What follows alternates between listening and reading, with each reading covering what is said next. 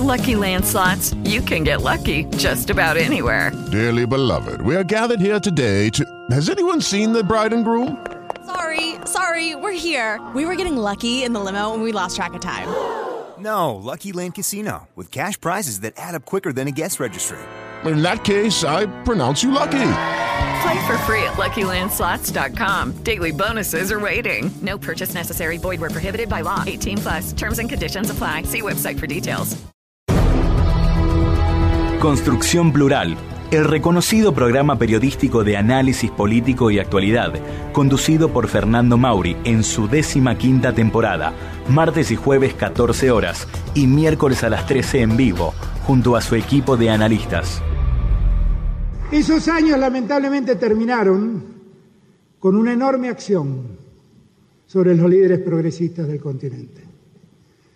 Los tres más afectados fueron Rafael Correa en Ecuador, su vicepresidente, mejor dicho, el actual vicepresidente, hoy apresado por el presidente, Lula y Cristina Kirchner. Todos víctimas de un sistema judicial que articularon para perseguir a los líderes populares. Correa terminó exiliado, Lula preso y Cristina amenazada sistemáticamente y solo la salvaron, yo digo siempre dos cosas.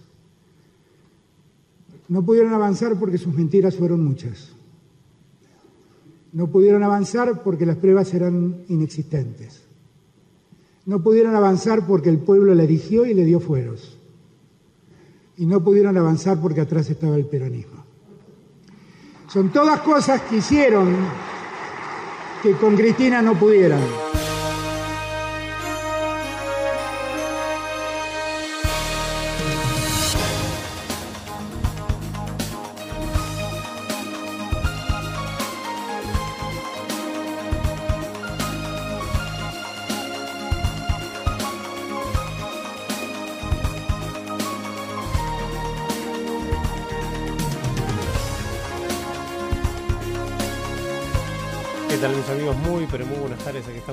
Arrancando esta calurosa tarde, calurosa tarde, así se dice Fer, eh, nuestro cierre de semana, en el día más caluroso de la semana, con pre- previsibilidad de 31 grados, ahora estamos en 28.8, 29 de térmica, no hay gran humedad igual, eh, baja un poquito mañana, pero va a estar ahí en torno a los 28, 29, 30 y también el fin de semana, que pinta a priori lindo, eh, con lunes de como muchos descansando, en mi caso semi descansando y conectado todo el tiempo, porque esto es así cuando uno trabaja de esto, y más en este país, en esta región del mundo. Este, pero bueno, aquí estamos, aquí estamos en Construcción Plural para cerrar, cerrar la semana, junto a Alejandro Peirú en un minutito, entrevistando un rato al politólogo Julio Burman, despidiéndonos 10 minutitos antes del aire en vivo, vamos a dejarlo, vamos a dejar a Camilo Tiscorne, que tenemos un testimonio de él, también tenemos un testimonio, el de Camilo de Análisis Económico, de Raúl Ochoa, también de Análisis Económico, Raúl estuvo ayer en vivo, pero hoy le pedimos un agregado, así que también lo sumaremos seguramente en un ratito ese audio de, Raúl Ochoa. Así que Peirú, Burman, eh, Ochoa y Tiscorne para cerrar en este Construcción Plural.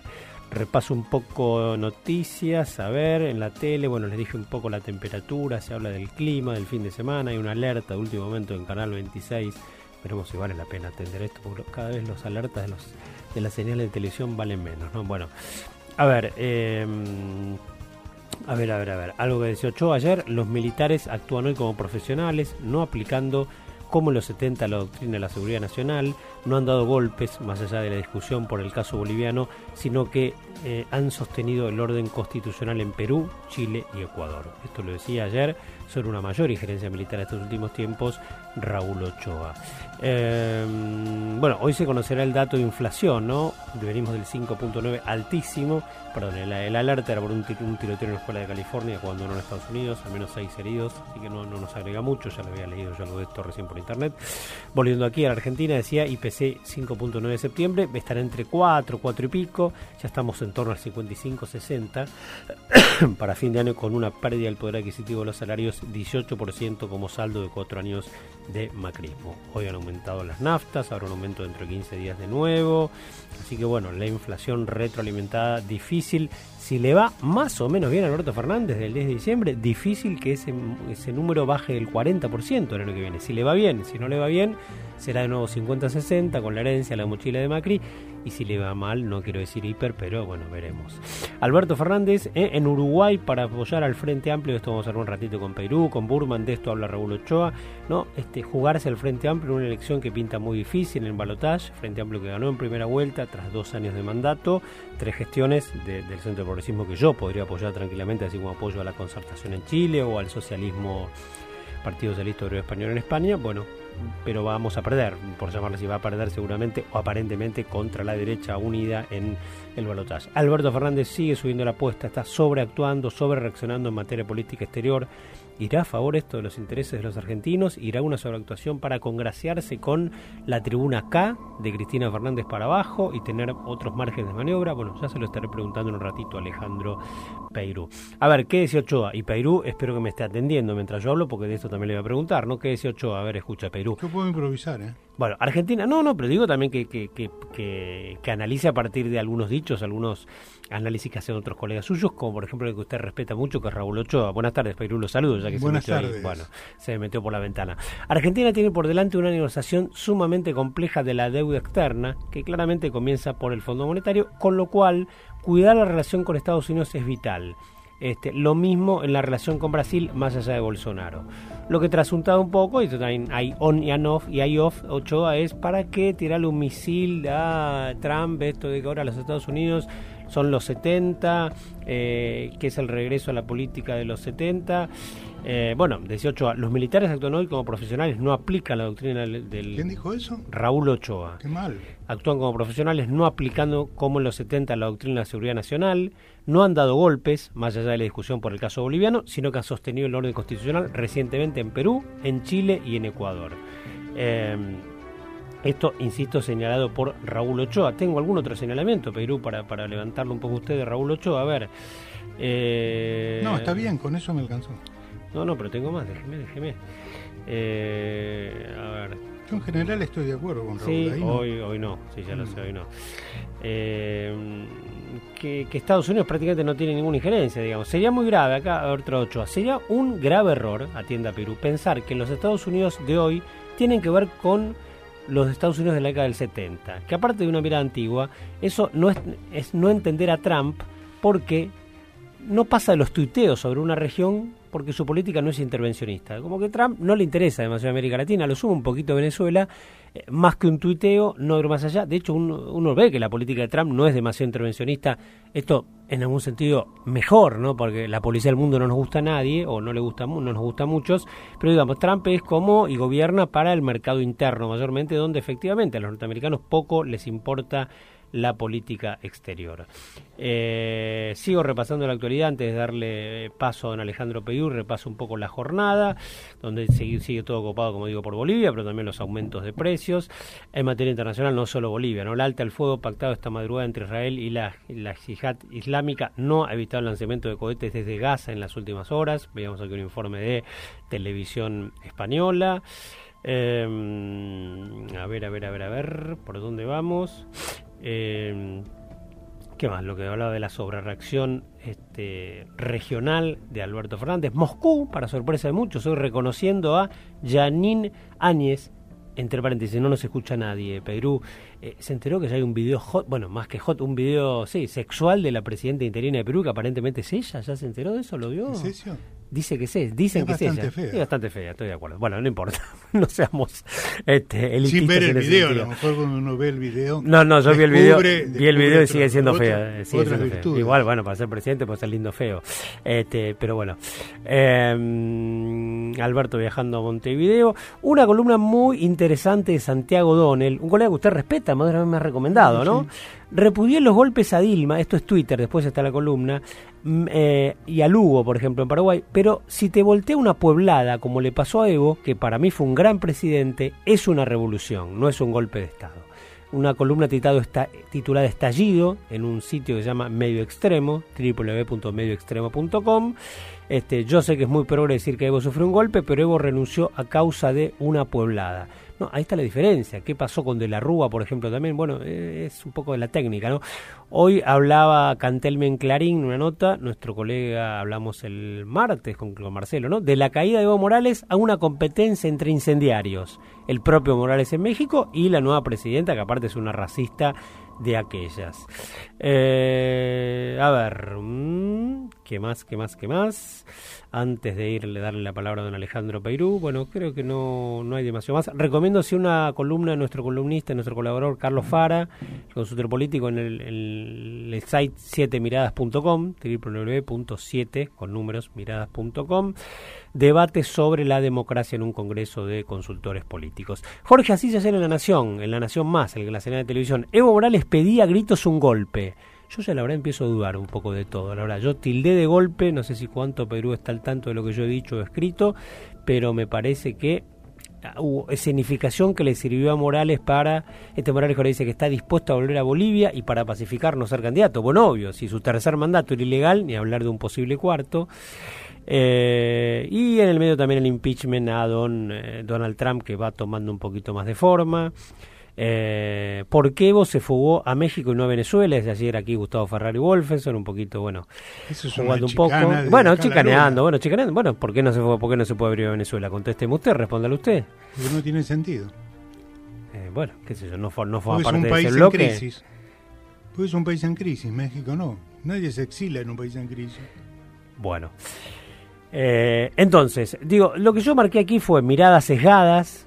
A ver, eh, porque si, si el gobierno de Piñera caía, caía era una poblada popular progre que era bárbara. Ahora, cayó Evo Morales es un golpe de Estado. Y yo no sé, a ver, no sé hasta qué punto el oyente ya lo tengo claro y no tendré que dar muchas explicaciones, pero no sé hasta qué punto has leído un poco lo que yo he planteado estos días, eh, de, que, de, que, efectivamente es un golpe, pero la responsabilidad enorme de Evo Morales en, en una catarata, en una cadena de hechos desde la reforma constitucional hasta no dar bola al referéndum, hasta presentarse un cuanto mandato que era ilegal, hasta manipular, porque no es solo el presunto fraude que pone el pie, el, ojo la OEA, sino sin explicitarlo, hablando de claras irregularidades.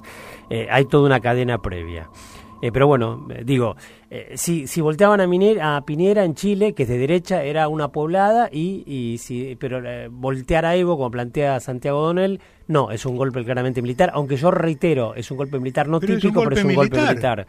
la diferencia que con Piñera... No grite, no grite, tranquilo, sí. Ah, creí que estaba hablando bien. La diferencia con Piñera es que las Fuerzas Armadas de Chile solo intervinieron para reprimir a los manifestantes como es derecho del presidente Piñera uno puede molestarle la violencia mm. o la represión, pero estaba en su derecho constitucional Piñera de reprimir. Este, ¿Qué tiene que ver una cosa con la otra? Pero perdón, no se está mirando, no se está mirando, ¿no te parece que hay mirada sesgada al que Macri, para, déjame, analicemos un poquito. Macri no admite que siquiera un golpe lo de, lo de Bolivia. Y para y Alberto no admite toda la cadena de inconstitucionales. Lo dijo, a ver, muy bien, escuchame un poquito. Marcelo Cantelmi, eh, los militares desestabilizaron el sistema. Antes Evo Morales desestabilizó el mismo sistema. o sea, los dos estuvieron. No, lo queremos poner al mismo nivel, no lo pongamos. Cantelmi lo puso. Bueno, los dos. Bueno, espera, ahora me lo aclaro. Bueno, está bien, yo comparto eso. Los dos eh, jugaron fuera de lo institucional, los dos. Y Evo Morales, no una con el fraude, con el presunto fraude que es fraude, sino que ya en toda una cadena que he marcado y me he cansado de reiterar aquel aire y creo que te lo he reiterado recién. Yo no, digamos, primero, hay un golpe militar, siendo argentino, está muy claro lo que eso quiere decir. Nadie, cuando uno ve cuando uno se quema con leche, ve una vaca y llora. Mm. Y es muy sabio ese consejo. Cuando ve un golpe militar, lo repudio. Primera definición. Sí, hay razón. Lucky Land Casino asking people what's the weirdest place you've gotten lucky. Lucky? In line at the deli, I guess. Aha, in my dentist's office. More than once, actually. Do I have to say? Yes, you do. In the car before my kids' PTA meeting. Really? Yes. Excuse me, what's the weirdest place you've gotten lucky? I never win and tell. Well, there you have it. You can get lucky anywhere playing at LuckyLandSlots.com. Play for free right now. Are you feeling lucky? No purchase necessary. Void where prohibited by law. 18 plus. Terms and conditions apply. See website for details.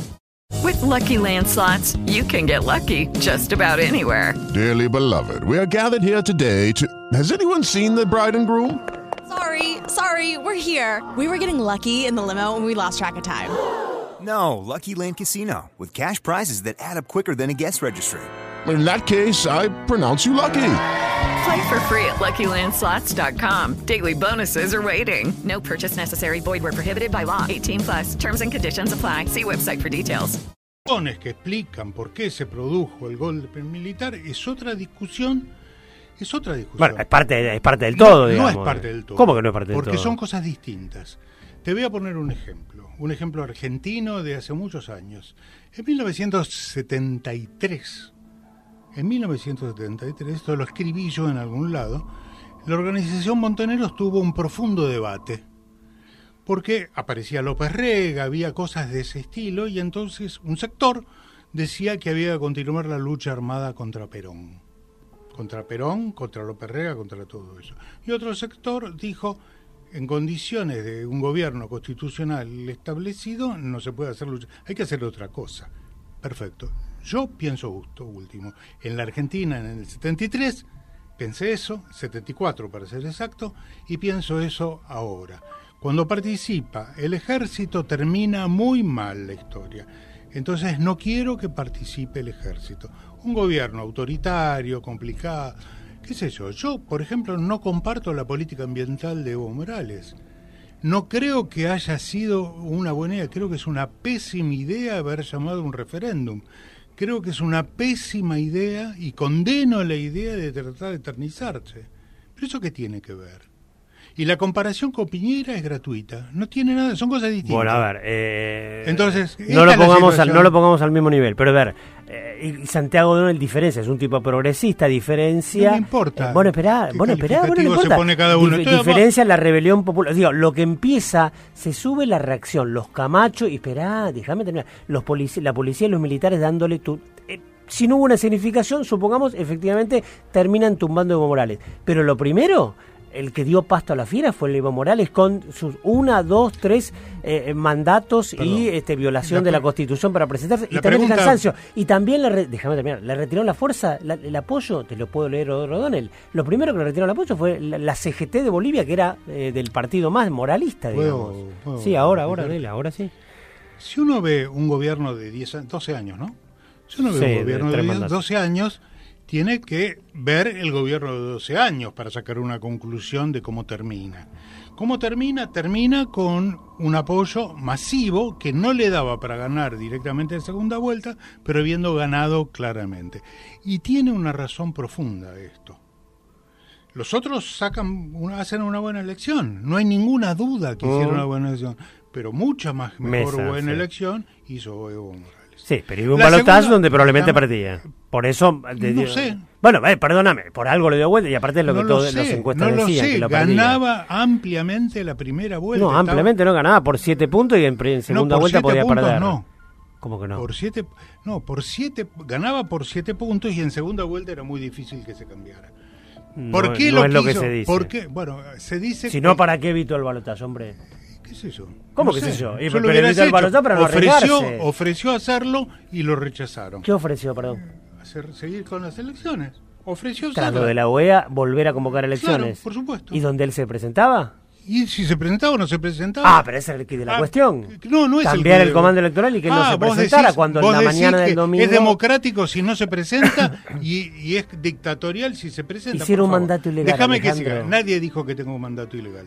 No es verdad. No que podía volver a presentarse. No, eso. Perdió un Suprema- referéndum y la Corte adicta le dio ¿Vos vas a juzgar el gobierno de Evo Morales por los últimos 10 minutos o querés conocer la historia? Porque yo conozco Yo conozco ¿eh? la historia porque Yo leí un conozco la montón todos estos días. Yo conozco. No me hace falta. no, yo viví en. eh, Bueno, está bien, opiná y con vi el lo mismo que- respeto que puedo opinar yo, Bueno, yo tengo respeto, pero eso no quiere decir que tengas razón. El Bueno, respeto no tiene nada digo, a ver, no está hablando ni siquiera de la gestión y yo lo dije, lo escribí, no sé cuánto hablar. leíste.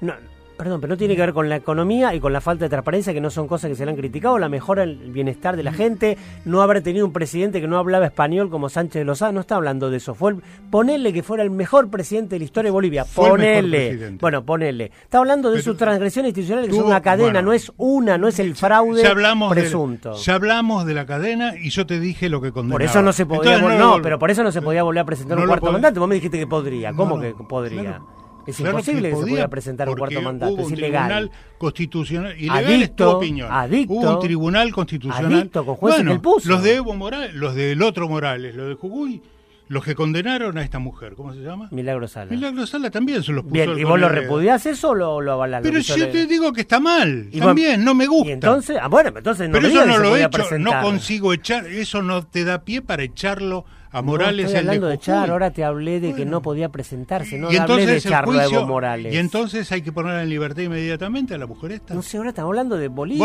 Bueno, estoy a haciendo comparaciones. Vos haces comparaciones, yo hago comparaciones. Bueno, yo te voy a contar otra cosa que la gente no sabe en Argentina. eh, y que es muy importante para entender esto. Primero, la rebelión de Santa Cruz de la Sierra viene hace por lo menos 20 años. Son dos países, sí, ya saben. Dicen que son dos países. Y lo que hay ahí es intereses económicos y sociales. Obviamente. Yo estuve en Santa Cruz de Obviamente. la Sierra y los intereses económicos y Siempre sociales... existe el problema de secesionismo Si no del norte del sigo. país rico. Sí, dale, dale. Eh, los intereses económicos sociales se vertebran de muy distintas maneras. Por ejemplo, de no querer, digamos, integrar fondos que se ganan al conjunto del país, en especial fondos del narcotráfico. ¿Sí? ¿Eso lo conoces? No. Sí, lo conozco. La otra cosa es No me chicanees. pe- te- tema de racial. No me El tema, eh, el te- eh, Santa Cruz es el paraíso de la droga. Eh, y es lo que fundamenta el estímulo ese. La otra cosa que hay es un problema racial inmenso. Ujú, como hay que a en los Ecuador, como en hay Perú. en muchos lados, en. Ecuador yo nunca lo vi. Sí, o en Perú. Eh, en Perú puede ser. No hace falta pero viajar para saberlo. En Ecuador, pero el problema es que en Bolivia, el que ganó fue un indígena. Por primera vez en 500 años tiene algo de Y poder. bienvenido. Y eso, claro que bienvenido, pero eso no se lo banca a todo el mundo. Bueno, está bien, pero entonces con más, a ver, con más razón, si vos sabés que está esa reacción detrás, sé prolijito, cuídate, elegí un delfín, aun- aunque tengas el No, temor no, de que te no robe la a- casita o lo que sea. Digo, con más, con más razón, cuidá las instituciones. No, no des pasto a la fiera, porque lo que esto ha dado es pasto a la No, fiera, a la no reacción. porque una eso. cosa era masa o los de masa, la oposición en la calle, y después, obviamente, la reacción se montó y el poder no se lo quedó Camacho, ¿Vos no hace masa. cuánto no, tiempo te eh, crees que Mesa, la- perdón, no que masa, la- mesa. Que la conspiración existe. ¿Hace cuánto tiempo No crees sé, que- qué, sé- qué sé yo. Pero, Bueno, pero, ese es el ¿y tema, le no empezó y- ahora. Y perdón, pero si vos no le das pie, si vos no te presentás un mandato, no le dabas pie ¿Vos a, hace esto, a esta sí, reacción. no pensás que es esta reacción. No pensás que el gobierno de Estados Unidos va a felicitar al ejército. No pensás que el presidente de la Argentina. No tiendo a creer que hay una No, no injerencia clara nada. de Estados Unidos. No creo nada. Creo Como lo que- Raúl yo leo. Yo leo. Leo que el presidente de Estados Unidos hizo esa declaración. Entiendo que Igual el que de presidente Brasil. argentina hizo la declaración que dijo.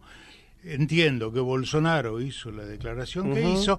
Y entiendo que mucha gente relacionada con este gobierno, como Durán Barbas, Graciela Fernández Mequide, dice que es un golpe de Estado. Tengo la declaración acá en el teléfono. si Sí, puedo- sí. Yo mismo digo que es un golpe de Estado, ¿no? bueno, eso entonces, no quita, no, eso no invalida. Es un golpe de Estado, debe ser Esa condenado. no es toda la y discusión. lo que hay que hacer. Esa y no es toda que- la discusión. Bueno, la otra discusión. si Esa querés- es la que la, el título, si ahí querés empezamos después. Si querés discutir todo lo demás, hay que discutir el Producto Bruto, la distribución del ingreso, la obligación Pero- de enseñar. pero de Alejandro- por Dios, no interrumpa. la obligación no de enseñar hablar, a Aymara a los policías. Porque vos sabés que los policías Sí. solo hablaban castellano. Sí. Entonces tenían un 60 También un co- población no sé no qué manual antiimperialista, no importa. Pero perdón, vos podés ser el mejor, Evo pudo ser, supongamos que lo fue el mejor No, presidente de la historia, pero tiene que cumplir con la ley, con las instituciones, lo- dije lo- no eternizarse. No, bueno, lo- digo yo, pero bueno, bueno, pero no me, no, digo, de puede ser el mejor, el mejor presidente, pero si pero vos pones eso por encima de lo demás. no pongo por encima. Bueno, Primero digo que en principio es un golpe de Estado. Si vos no pones eso Ahora, por ¿cuánto encima- hubo reacción popular, como dice San- bien dijiste, un tipo progresista como Santiago Donel? Y que el tipo escenificó, y como dice Jorge así también, que le vino bárbaro, que va a aparecer los militares para tener la excusa de decir, y bueno, sí, me empujaron. Cuando había perdido apoyo de los mineros, había perdido el apoyo de la CGT de allá, de la COB, que eran lo que lo bancaban, entre otros, lo que lo bancaban en la calle. ¿Vos sabés por qué? ¿Por qué se fue con el culo entre las patas? ¿Por qué lo- Y no ahora quiere volver. ¿Por qué no lo apoyaba la COP? ¿Por qué? No sé, ¿vos sabés? No, por el desgaste, se dice por el desgaste que había, porque, habría ya, que porque saber. había un desgaste. De hecho, si la oposición Sería- tiene es 47 bueno- a 40 hay un desgaste. Yo creo que hay que Antes saber. ganaba con el 60. Es bueno y por saber- la eternización bueno la por las cosas perpetuación. que te llaman la atención. Entonces él siempre, Evo Morales, y tuve, discutí estos temas con funcionarios bolivianos hace tres años, Ahí tuvo siempre problemas con los mineros tratando de poner a los mineros en caja. Eh, por distintos motivos, por prebendas, como si fueran los sindicatos, como si fueran los gremios. Mm. Siempre hubo algún tipo de conflicto. Uno de los motivos que no intervino mucho en el conflicto, y yo lo lamento porque estoy en contra de esa posición de Evo Morales, fue poner limitaciones a la contaminación que la actual minería que se desarrolla todavía en Bolivia deje de contaminar. El gobierno esto, el gobierno boliviano de Evo Morales decidió convalidar esa contaminación y eso lo sé porque lo discutían Mm. conmigo. Eh, se discutió en, la- en el grupo de los cinco países del- de, de la cuenca del Plata. Ellos se negaron y se negaron no porque fueran salvajes, se negaban porque no querían pelearse con los mineros. Che, deja de tirar cianuro. ¿Cuál es el costo? ¿Cuál es el costo? ¿Por qué está mal contaminar? El río Paraguay es uno de los ríos más contaminados de América del Sur. ¿Por qué? Por la minería boliviana, por todos los ríos que llegan. Los ríos que llegan desde Bolivia, como el Pilcomayo, los peces que come toda la población, todos los indígenas que están a los costados, se mueren. Mm. Entonces, yo con- sé, sé cuál es el tema. ¿Vos Y crees tuve que- que... lidiar con esa historia. Pero yo no creo que una cosa sea, una, sea distinta que la otra. Este, lo que yo sé es que a mí no me gustó que él tratara de presentarse. Hubo un plebiscito, la Suprema Corte le dijo eso. Así que por lo menos es un argumento a medias que yo no comparto. ¿Cuál es el argumento media, perdón? Que fraude, que eso es fraude. Que eso fue No, fraude. hubo varios, que fue entre ilegal. comillas, No, no, fraudes. hubo. Perdón, a ver, empieza que, em- El- empieza que reinte- re- puedo, puedo un segundo, reinterpreta la Constitución, que es la reforma, y entonces se toma como primer nuevo periodo el segundo, con lo cual ya tiene uno de más. Ya vamos al tercero cuando eran dos. No es- sí, aprobado todo por la mayoría que él tiene, el Congreso, Bueno, sí, y está bueno, bien. ¿Y para qué sirven las mayorías? Para Ah, para hacer cualquier cosa, para aprobar No, cualquier podría cosa. haber perdón. reformado la Constitución formalmente, eso hubiera sido más inteligente. Segundo, Eso, ¿estás de acuerdo? pierde un refer... ¿Qué cosa? Hubiera podido reformar la Constitución de forma directa. ¿Qué es directa? Directa. Se reforma la Constitución. Artículo 2, Evo Morales es presidente perpetuo. Podría haber hecho eso. Bueno, algo de eso hubo y el No, referéndum se no lo impidió. El referéndum se lo impidió, lo referéndum pierde. Va a la corte, adicta con fuente puesta por él y le dice, sí, sus derechos políticos no pueden ser sí. preséntese. Es- un pésimo argumento. Bueno, Pero y ahora la- llegamos a este fraude tiene- electoral tiene de la la OEA, mitad. que la OEA es impresentable, porque es la que avaló que Evo podía presentarse, la que dijo esto ahora y la que ahora dice que el golpe de Estado es Digamos, lo de Evo el que es impresentable es Almagro. Bueno, Almagro representa Es un a la papelón. OEA. Vamos a escuchar el, el testimonio de Ochoa. Antes de esto, quiero que me cuentes un poco lo- los devenires de, de relaciones exteriores y en un ratito tenemos charlando con Burman, con Julio Burman, eh, de Alberto Fernández. Eh, Pero te pregunto antes de ir a, a Ochoa, eh, y hablé ya bastante, el rol de los Estados Unidos, ¿vos crees que eh, tiene una injerencia real? A ver, estoy de acuerdo. A ver, le funciona a Estados Unidos, le funciona un Morales no esté más en el poder. Ahora, una cosa es ser funcionario, otra cosa es que haya puesto fichas, que haya jugado. Ha jugado quizás mucho. Bueno. Guaidó es un ejemplo en Venezuela. Digo, uno cree, yo suscribo Ochoa, que no creo, por la misma política de Trump, que no le importa ni electoralmente el mundo exterior. No juega ¿Qué demasiado. creo yo? Le interesará México. Pero ¿Qué creo yo? Te escucho, sí, te, por eso te consulto. Bien. Yo creo que imaginar en, en un suceso boliviano, que Argentina, Brasil, Lucky Land Casino asking people what's the weirdest place you've gotten lucky? Lucky? In line at the deli, I guess? Aha, in my dentist's office. More than once, actually. Do I have to say? Yes, you do. In the car before my kids' PTA meeting. Really? Yes. Excuse me, what's the weirdest place you've gotten lucky? I never win and tell. Well, there you have it. You can get lucky anywhere playing at LuckyLandSlots.com. Play for free right now. Are you feeling lucky? No purchase necessary. Void where prohibited by law. 18 plus. Terms and conditions apply. See website for details. Dale más potencia a tu primavera con The Home Depot. Obtén una potencia similar a la de la gasolina para podar, recortar y soplar con el sistema OnePlus de 18 voltios de Ryobi desde solo 89 dólares. Potencia para podar un tercio de un acre con una carga. Potencia para recortar el césped que dura hasta dos horas. Y fuerza de soplado de 110 millas por hora. Todo con una batería intercambiable. Llévate el sistema inalámbrico OnePlus de 18 voltios de Ryobi. Solo en The Home Depot.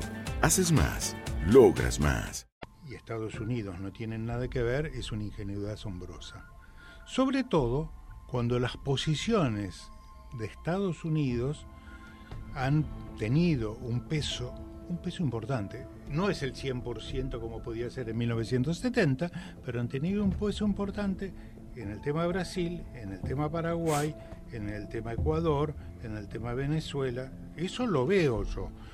Que vos me digas a mí, ¿podés demostrar que pasa tal cosa? No, no, demostrar No, no. yo no puedo demostrar nada. Pero Argentina Pero- y Brasil no hacen seguidismo yanqui donde creen que va el viento yanqui. No, bueno, pero eso es una cosa, otra cosa es una articulación No, regional o que.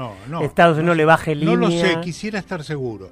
Yo me acuerdo que Banzer, el dictador Sí, general, venezolano, fue elegido en el Colegio Militar de la Nación. Recuerdo. Que había, que- nuestro colegio. Ajá. Eh, yo tenía una compañera de trabajo que resultaba era la hermana de un coronel que tenía mucha confianza conmigo y me dice, ¿sabes lo que pasó en mi casa? Pasó tal cosa. Nombraron un presidente boliviano. Sí, sí, perdón, González Sánchez Lozada no hablaba español. Digo, como dato cualquier no habla español. Quiroga, el que vino después más joven, era, tiene una esposa que no es nada, esposa norteamericana, pero estaba criado, era como no hablaba puesto casi por norteamericanos, ya lo sé. Yo no, por ese lado no critico a Morales, no. Me ha parecido un en- buen presidente, tengo que volver a aclararlo. En 1970 y pico, 70 y pico, los americanos intervinieron activamente Ya en el caso de Bolivia. Pero estamos ahora en los de Bolivia. 70, esa es la discusión. Bueno, estamos menos, ¿querés que te diga? Sí, estamos menos. ¿Estamos de ninguna manera? No. Ok, estamos menos, pero no. ¿Por qué? Bueno, ¿Por, por qué? ¿Por Porque qué? hace dos años se produjo el fenómeno este del referéndum. E imaginar que nadie lee eso y que todo el mundo empieza ahora es una ingenuidad. El mundo empezó, por lo menos hace dos años, sobre un caldo de cultivo racial, económico y social que está gestándose desde el principio del gobierno de, bueno eso, eso coincide. entonces, seguro que la embajada americana intervino. De hecho, yo no sé si con razón o sin eso, o exagerando, Evo echó a varios funcionarios. Al principio, hace buen tiempo, O sea, sí, sí. Cerró nueve Sí. bases americanas. Sí. ¿Sabías eso? Sí, nueve. sí, sí. Nueve bases. cerró. Bueno, no sabía cuántas, pero sabía que Bueno, sí, cerró Mm. nueve bases. Lo que puso en tela de juicio toda la política, americana sobre el tema de las drogas. Eh, y tiene razón, ¿sabes por qué? Porque los norteamericanos han tomado la decisión hace muchos años de que los países que producen droga, Colombia, Bolivia, México, Perú sí. en parte, qué sé yo, son los que tienen que hacerse cargo de disminuir la oferta, cosa que les permite a ellos no actuar sobre la demanda. Mm. Ellos no quieren pagar el costo de actuar Sí, sobre la demanda y quieren que los bolitas, para decirlo de forma brutal, eh, se hagan cargo de controlar la oferta. Las bases americanas tenían ese sentido. Bien. Entonces, eh, la cerró. Bien. ¿Vos querés, cómo tomaron eso el gobierno americano? Y mal, ¿Con alegría? No. Vamos a escuchar a Raúl Ochoa y seguimos eh, para seguir un poco disparando la, la charla, la discusión con Alejandro. Amigable entre siempre, decía que Alejandro se pone loco, pero aquí Yo no me pongo loco. Sí, pero se pone muy Hablo en voz alta que- cuando me interrumpen. No, bueno, sabe que es un ida y vuelta, tampoco... Esto es un poco la mesa de Mirta Legrand, siempre se interrumpe. A ver, a Raúl Ochoa, le escuchamos, Ah, Nico. Yo nunca lo hubiera referenciado como... ¿Usted fue alguna vez a la Mirta Legrand? No. Buah, vamos. Yo cuando fui a lo de Mirta Legrand no me interrumpió nadie. Para construcción plural. Habla Raúl Ochoa y me voy a referir un poco al tema de la forma que el presidente electo Alberto Fernández se ha referido a Estados Unidos, el tema del golpe en Bolivia. A mí me parece que fundamentalmente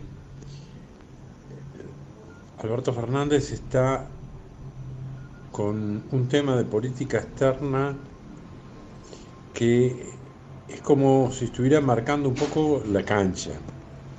Y la realidad es que desde el punto de vista, me parece, de buena parte de su electorado y en general de eh, cómo se lo ve Alberto Fernández, esto requeriría un balanceo con el tema interno. Esto lo que quiero decir es, eh, la relación con Estados Unidos es mucho más importante que la opinión que se tenga sobre el tema de Bolivia. Por otro lado, sería un grave error pensar que el Estados Unidos de hoy tiene algo que ver con la década de 70, cosas por el estilo. Aparte de antiguo, está totalmente fuera de lo que es inclusive con Donald Trump.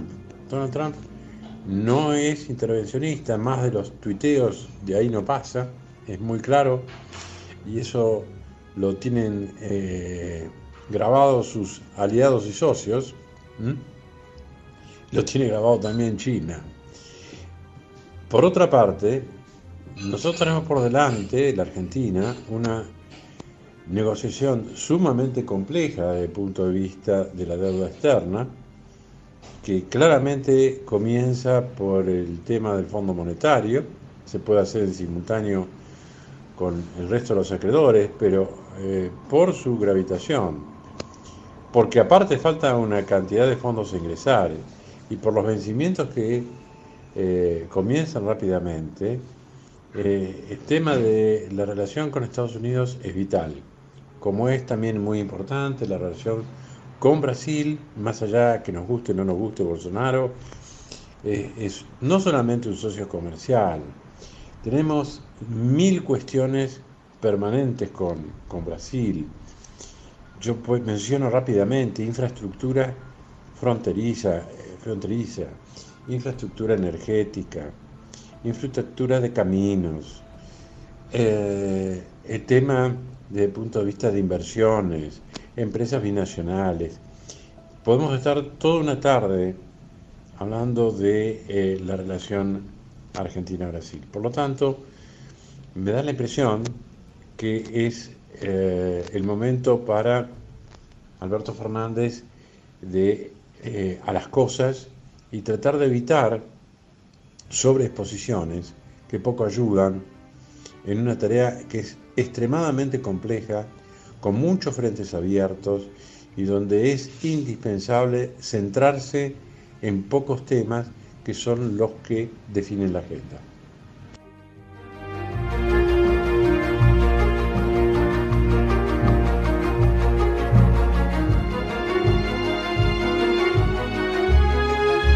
Bueno, bien, aquí estamos, aquí estamos. Julio Burman, difícil de ubicar, igual aprovecharemos para hablar un poquito más de tiempo con Alejandro, no hay ningún problema. Decía ahí, Alberto Fernández, una linda discusión de esas voz fuera de micrófono, eh, a las cosas y no, bueno, no sé, sobreactuar. Se suma esto que hoy nos enteramos que viaja o ya estará viajando a Montevideo, Uruguay, para apoyar a un muy probablemente derrotado Frente Amplio. Yo vuelvo a la pregunta un poco que hice al inicio, a ver, ¿está sobreactuando está sobreactuando para darse márgenes mayores. Es decir, hago fulvito para la tribuna en política, en mis posicionamientos de política exterior, casi como un madurista, un venezolano, y eh, después en política interna, en política doméstica, en la economía, decido yo el gabinete, pongo a Guillermo Nielsen, te voy a preguntar qué tal te gusta Nielsen para economía, me que lo hablamos fuera de micrófono. Eh, digo, ¿Para vos no está sobre reaccionando, sobreactuando, eh, Alberto, en todo esto? En decir, perdón, ya dejo. en decir que Estados Unidos son los 70, es volver a los 70. Digo, nos tenemos que sentarnos a negociar con el Fondo Monetario en función de los intereses argentinos, no de lo que a mí me guste. Quizás yo comparta parte del diagnóstico, no la omisión que hace de todas las triquiñuelas que se mandó Evo fuera de la Constitución, pero digo, puedo hasta compartir, pero lo dice muy claramente siempre aquí el geopolitólogo Alberto Justo Reuter, Construcción Plural, la defensa de los intereses argentinos, no engancharse en temas de morales, donde de morales, de morales realidad, porque eso de la política internacional o la geopolítica no va sobre eso. Todo tuyo. Eh, el problema es, calibrar todas estas opiniones en el marco de lo que es la política internacional y la política nacional hoy día. Mm. Eh, no hay, digamos, cuando Trump toma las actitudes que toma, eh, cuando el presidente de Francia, que es un país racional en la política, dice las cosas que dice, cuando el gobierno de Israel dice las cosas que dice, eh, dice, está claro, está claro que es otro juego, no es el juego de la diplomacia en secreto del siglo XIX, es otro juego y hay que saber jugar el otro juego porque si no perdés.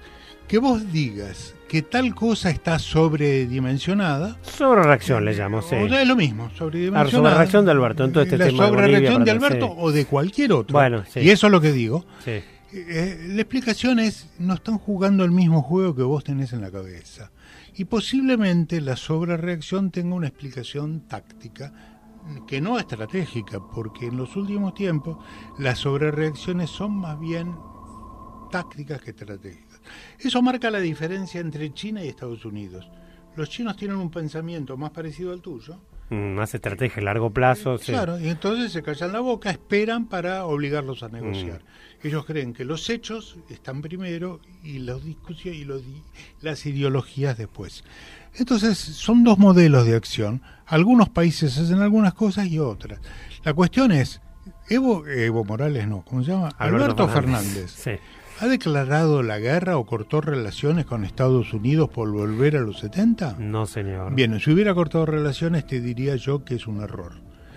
Si Argentina declara públicamente, Alberto Fernández o Felipe, declara públicamente que queremos volver a las relaciones carnales, a mí me parecería un exabrupto. Horrendo, sí, sí, horrendo, obvio, sobre todo porque es desagradable el ejemplo. Sí, bueno. Eh, entonces, digamos, pero ya Guido Di Tella tenía claro que había que decir frases choqueantes en su modelo de acción política. Él lo tenía claro. Bueno, pero esta frase choqueante es como una afrenta a Trump, digamos. Es- no, es lo mismo. Lo que estoy diciendo es que es el mismo modelo de acción política. Es el mismo modelo de acción política que aprendió bien y que lo llevó a ser presidente dos periodos a Carlos Menem. Eh, esto es, pero el problema que esto... Bueno, pero cuando no declaraban relaciones carnales era para estar con los yanquis. Alberto declara como para estar lejos de los es lo yanquis. Quiere estar lejos para de los yanquis cuando tiene que negociar con el fondo. Él Porque ese es el tema. él El sabe fondo- que- el tema es que de fondo está el no, fondo, a no la redundancia. No, no, no, trata- no pienses digitalmente. No creo que quiera pelearse con los yanquis. Es absurdo. No, Si- yo tampoco, pero si ¿para qué? creyera- ¿Querrá tomar distancia? ¿Querrá negociar? Yo no lo sé, no hablé con él. Estamos tratando de interpretar. Yo ni siquiera lo Yo juzgo, no tengo claro. Me Yo planteó la creo- pregunta, pero bueno. sospecho que sospecho Sí. que está tiene trata de tener una política de negociación inteligente. Nada más. Esa es parte de esa visita, parte de eso era para ir a México. ¿Cuál fue la respuesta de los partidarios de Estados Unidos en América Latina a la visita de él a México? ¿Cuál fue? ¿Cuál fue? Fracasó el intento de hacer un polo progresista. Yo te lo comenté a vos. Si él pensara que viaja a México para ser un polo progresista, con tres presidentes destituidos sí. y con un presidente Eh. que próximamente no lo es, básicamente lo que habría que discutir es si es estúpido. Mm. Entonces él no fue, él fue para dar la imagen de y para, de paso, algún contacto con empresarios. Fue para la imagen de, Una imagen de que yo no soy un esclavo. De Cristina.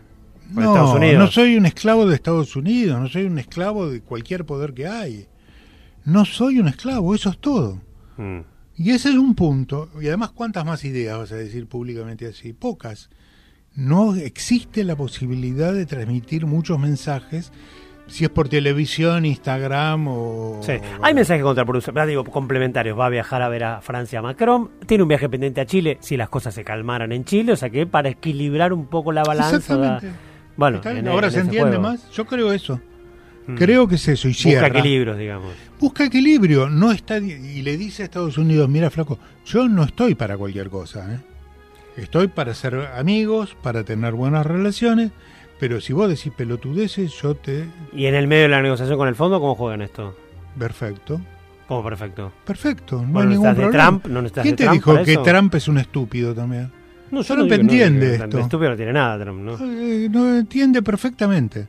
Mm. En el- no en afecta al fondo. En La fondo. Nación, o en el, El- diario, sí. leí, eh, que Estados Unidos hace mucho tiempo aprendió que muchos de los países que tiene aliados en el mundo muchas veces lo tienen que criticar porque también necesitan ganar elecciones internas. Y esto también es sentido común, ¿no? ¿Vos creés que lo descubrieron ahora? Uruguay, un país chiquito, está bien, los acuerdos, que Mujica, que Tabaré, pero y probablemente jugando a perdedor. ¿Para qué? Digo, me parece lo menor Por de lo toda esta ecuación, pero digo, ¿para qué? Pregunto. Por es lo mismo, es el mismo juego. Él trata de decir, yo soy un presidente que está más de acuerdo con algunas cosas progresistas que con otras. El candidato, el gobierno uruguayo, además, sea de derecha, que es el que dicen que gana, Sí. o sea el del Frente Sí. Amplio, no hay diferencias fenomenales entre uno y otro. No, de hecho, de hecho es por eso mismo algunos dicen, bueno, ¿y ¿para qué vas si después no va a cambiar radicalmente la cosa en Uruguay? Bueno, y ya arrancás pero medio son- mal con el gobierno de derecha que Son- viene el nuevo. No va a arrancar medio mal, porque los otros también saben esto. Todo el mundo conoce Mm. este juego, menos algunos que no quieren entender. Los fundamentalistas. Es un juego, es un juego de imágenes. Mm. La política se ha convertido en un juego de imágenes. Mm. Hace 40 años, un italiano escribió un libro, ahora no me acuerdo el nombre de italiano, un libro que se llamaba Homo Videns. Sí, El hombre- Sartori. obvio. Sartori. Sí, claro. sí, Eh, Homo Videns, que sí. no tiene, no es directamente esto, pero es el Homo Videns es el hombre que se guía por imágenes, no por la lectura. sí. Sí, sí, Solo sí. por imágenes. Y bueno, estos son imágenes. Hoy todo es un meme. Bien. Eh, bien, de acuerdo. Eh, vamos a una muy breve pausa y volvemos y ya... Sí, seguimos aquí en Construcción Plural. Vamos a la pausa. Descargue la nueva aplicación gratuita Carne Argentina y acceda a toda la información de nuestro producto más querido desde su celular. Noticias, cortes, recetas, videos, calculadora de asado, disponible en el Play Store de su compañía para iOS y Android. App Carne Argentina. Un nuevo desarrollo del Instituto de Promoción de la Carne Vacuna Argentina. Descargue la nueva aplicación gratuita IPCBA Ganadería y Compromiso y acceda a toda la información de la cadena de ganados y carnes desde su celular. Noticias, estadísticas, cortes, videos, disponible en el Play Store de su compañía para iOS y Android. IPCBA Ganadería y Compromiso. Un nuevo desarrollo del Instituto de Promoción de la Carne Vacuna Argentina. Mi nombre es Carlos Fana. eh, habitualmente estoy eh, como columnista en el programa de Fernando Mauri. Quería transmitirles eh, que ya pueden adquirir mi libro Cómo ser un consultor político en la web www.politicsflix.net. Muchas gracias. Construcción Plural, con la conducción de Fernando Mauri. Construcción Plural, pura diversidad.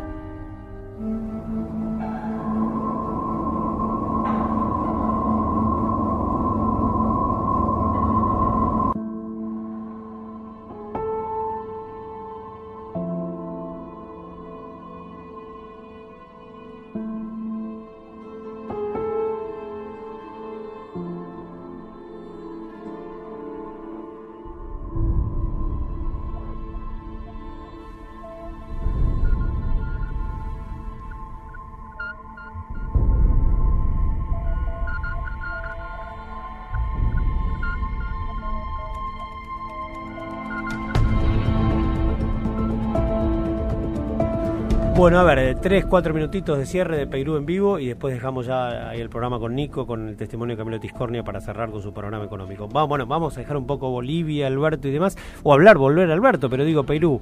Eh, el gabinete parece ya estar, ha circulado un rumor muy fuerte de un gabinete integrado ayer. El dato ahí es Nielsen en economía. Eh, se venía hablando de Cufla, yo dudaba. Nielsen alguien puede decir que es el más ortodoxo de los heterodoxos, el más heterodoxo de los ortodoxos, como quiera verse. Algunos no me hablan muy bien, sé diplomático Fernando en esto, de su transparencia, ¿eh? de su cristalinidad, diría Néstor. Bueno, no importa. Eh, supongamos que esto es así, que parece ser así. A ver, hasta el 10 de diciembre no se nomina oficialmente, probablemente, o unos días antes. Así que todo puede cambiar, todo es dinámico. Pero hoy pareciera que la taba, y los medios estamos yendo para este lado, pero los medios no, no inventamos cosas en general, mayores operaciones. Hoy es Guillermo Nielsen. Pongámosle que hoy es desde diciembre, la que debe tener más fácil, Alejandro. Hoy es Guillermo Nielsen, ministro de Economía. ¿Cómo ves esa nominación? ¿Cómo la veo? veo... Sí, ¿qué te parece? ¿Qué te parece Nielsen a cargo de No, Economía, deuda parece- externa y demás, cuflas a producción, etcétera? Me parece, Nielsen, me parece que no es más ortodoxo o menos ortodoxo. Me parece que es el hombre que mejor vinculación tiene con el sector financiero en la Argentina. Y eso no es ni ortodoxo. Más ni que Redrado. ortodoxo. Bueno, debe ser Que era otro candidato, ¿no? debe No ser pregunto. Más confiable, ¿no? Sí, Para, sí. Por lo menos para algo. Sí, sí, sí, Redrado sí. creo que no es confiable para Sí, nada. yo no escucho a alguien, entre paréntesis, que me hable bien de Redrado como persona, como tipo, pero bueno. Exactamente, estoy hablando de eso. Eh, Eh, Nielsen no lo sé. Entonces me parece que eso es una, digamos, si tenés que empezar para por, por tener opiniones y negociar por eso, es un Mm. buen candidato. Eso no quiere decir que sea el que defina la política argentina durante los próximos años. No, no, no, no. Eh, ¿Y lo ves como un posible fusible, digamos? Porque mucho se habla del desgaste del primer gabinete, si se queman las baterías, el remes, ¿no? El remes de la de el remes que antecedió a la baña, en el caso no hubo un remes de- del macrismo, lo- sino que Yo lo, hubiera ser. puesto, yo lo hubiera puesto a Jorge Remes. ¿Cómo hubiera puesto a Jorge Remos? Claro, le hubiera pedido a Jorge Remes que sea ministro. Bueno, pero no es albertista, ni kirchnerista, ni No, nada. ¿Y los otros son? ¿Me estás hablando en serio? Claro que lo sé. ¿Y por Lo qué le hubieras puesto es honesto Remes? Sí, yo lo conozco y me parece un gran tipo hasta Es donde sé, pero sí. ¿de en serio hubieras puesto a Jorge Remes? ¿Y pero Ah, no trae, eh, trae buenas añoranzas de aquella época? Pregunto, ¿eh? Ese fue el tipo que solucionó los problemas. ¿O te El que que hizo el trabajo sucio, digamos, ¿no? Sí. Hizo Sí. No fue la baña. Me lo está diciendo en serio que vos hubieras puesto a Remes. Y después, en todo caso, si el tipo se Pero desgastó, el fusible, ves a quién pones. ¿Y a quién pones hoy? ¿Y a quién pones? Hace el trabajo sucio Nielsen. ¿Aquí quién te gusta? La Baña no quiere, aparentemente. Bueno, te gusta si la la Baña. baña pero- quisiera, debiera- es un candidato en los mismos términos de que te estoy diciendo. No es porque sea ortodoxo. No, bueno, la Baña es heterodoxo, no es ortodoxo. Bueno, orto- ti- tiene facetas y facetas. Bueno. No, no, no, no, no tiene ninguna importancia la definición de ideología. Mm. Cuando uno está ahí, míralo si no a la cunza. Mm. Se pasaron años puteando en contra del. ¿Cómo se llama? Sí, del bloqueo. Del cepo, del, Del cepo. bueno, sí, la real Bueno, política, bueno, sí. bueno, ¿y qué- Sí, qué va? bueno. Pero Bueno, es así, nos- siempre es así. Nos vemos el próximo jueves, Perú. Gracias. ¿De acuerdo? Señores, nos El próximo jueves. no, no, no. Bueno, después lo hablamos por línea privada, entonces no nos vemos, parece el jueves. Bueno, eh, nos vamos del vivo, nos despedimos con un testimonio de cinco minutitos de Camilo Tiscornia, no sé qué va a ser, el programa es de Nico, así que pondrá alguna una tandita, algo de música, nos vamos, y, pero yo en vivo me despido hasta el próximo martes arrancando la semana. Gracias, buen fin de semana largo, disfruten. Construcción Plural. Con la conducción de Fernando Mauri. Construcción Plural. Pura diversidad. Hola, ¿qué tal? Soy Camilo Tiscornia en mi columna para Fernando Mauri. Eh, bueno, la realidad es que estamos atravesando un momento económico bastante particular, eh, muchos conflictos en, América Latina en general que se han ido incrementando en las últimas semanas y acá en la Argentina, pasadas las elecciones, hay una tranquilidad financiera bastante inesperada en algún punto si uno se paraba este, un poco antes de las, de las elecciones. ¿no? Obviamente esto tiene mucho que ver con el, con el cepo que controla y contiene muchísimo la demanda de divisas, eh, con lo cual eh, el mercado está ofrecido y esto le ha permitido al Banco Central incluso eh, intervenir para evitar que el tipo de cambio oficial siguiera bajando más y comprar algunas reservas. Eh, esto ha ayudado a su vez a que las reservas se vengan manteniendo bastante constantes, en torno a 43.300 millones de dólares, prácticamente desde la fecha de las elecciones. ¿no? Eh, ahí lo que ocurre es que, claro, lo que el Banco Central va comprando por un lado, merced al cepo, por el otro se está yendo, porque los depósitos en dólares siguen cayendo y porque el gobierno, como no tiene acceso al crédito, tiene que utilizar las reservas para pagar la deuda. Entonces, si bien se han logrado estabilizar las reservas, y yo creo que esto es importante, aparece allí un factor, que dos mejor dicho, ¿no? para tener en cuenta para el próximo tiempo, que son desafíos que tendrá que enfrentar el nuevo gobierno. Uno es la falta de, la falta de confianza, más allá de este comportamiento del, del, tipo de cambio, reflejado sobre todo en la, en la caída permanente de los depósitos, y el otro es el tema de la deuda. Claramente es imposible sostener indefinidamente el pago eh, al contado de todos los vencimientos que se van produciendo. Y esto llama a lo que yo creo que es la otra palabra clave en este momento, que es la incertidumbre, que es la que viene predominando prácticamente desde las elecciones paso, cuando cambió violentamente el escenario económico que se anticipaba, porque no queda claro los lineamientos de política económica que va a tener Alberto Fernández, eh, no al menos con, con, la claridad que sería necesaria para este momento. ¿no? Él, como es muy lógico y racional desde su conveniencia, trata de preservarse y esperar hasta que le toque asumir, pero mientras tanto la economía está en compás de espera eh, tenso, creo yo, de ver cómo esto se va a desenvolver. No hay definiciones concretas hasta el momento de los nombres de los que lo van a acompañar, hay mucha danza de nombres que van y que vienen, pero nada en concreto, y esto yo creo que lo que tiene de fondo, que es la causa última de la incertidumbre, es que atrás de Alberto Fernández está Cristina de Kirchner, que eh, no genera mucha confianza en el mundo económico. Entonces, eh, está toda esta hipótesis de que en realidad Alberto Fernández va a ser el que comande la parte económica cuando arranque y después se verá, pero bueno, esto todavía no, no, se ha visto en los hechos porque no hay definiciones concretas de política económica. En este sentido, lo que sí ha habido son muchas definiciones en materia de política exterior a partir de todos los eventos que se han, producido en estas últimas semanas y obviamente ahí hay un cambio de alineamiento bastante importante respecto de lo que venía manteniendo el actual gobierno y que obviamente implica un cambio de eje, de alineamiento que de vuelta desde el punto de vista de los inversores en general eh, preocupa. Ha habido también algún comentario eh, que puede haber generado alguna rispidez con Estados Unidos, que es un factor clave de cara al renegociación del acuerdo con el Fondo Monetario, con lo cual todo esto ha generado algo de incertidumbre un poquito adicional en estos últimos días, que se ha visto sobre todo reflejado en caídas de la bolsa y suba del riesgo país, que si bien el riesgo país venía bastante alto, venía bastante estable también. Bueno, ha subido últimamente, con lo cual yo creo que todo esto son señales de esta incertidumbre que se vive. Creo que lo que hay que rescatar es que esto se está dando dentro de todo con tranquilidad, ¿no? Y me parece que esto es positivo. Ojalá se pueda llegar de esta forma al, al cambio de gobierno y después dependerá todo de las decisiones que se tomen en materia de política económica. Mientras tanto, en el día de hoy seguramente conoceremos el dato de inflación. Eh, de acuerdo al relevamiento que hacemos nosotros, eh, en el mes de octubre estuvo en torno al, al 3%. Eh, es un dato menor que el de las últimas semanas, de los meses pasados, pero, pero muy elevado aún. Con lo cual, eh, acá lo que vemos es la influencia de, todavía del traspaso del dólar. Tenemos que seguramente ver más precios todavía que tienen que ajustar, porque en la medida en que se anticipe que pueda haber algún tipo de acuerdo de precios o de control de precios, esto va a empezar a subir. Está el descongelamiento de los combustibles por delante y queda todo otro tema clave que son los servicios públicos, que son una fuente de, inflación eh, muy importante. Entonces, eh, yo creo que al tema inflacionario, lamentablemente no, no creo que veamos buenas noticias en el corto plazo, es probable que en la medida en que el dólar quede estable, ese factor ayude, pero hay otras cosas que van a jugar a que se mantenga elevada y después, como, como explicaba un poco antes, eh, va a depender todo de, la política económica del, nuevo gobierno. Mientras tanto, yo creo que todo, acá la palabra clave es eh, incertidumbre.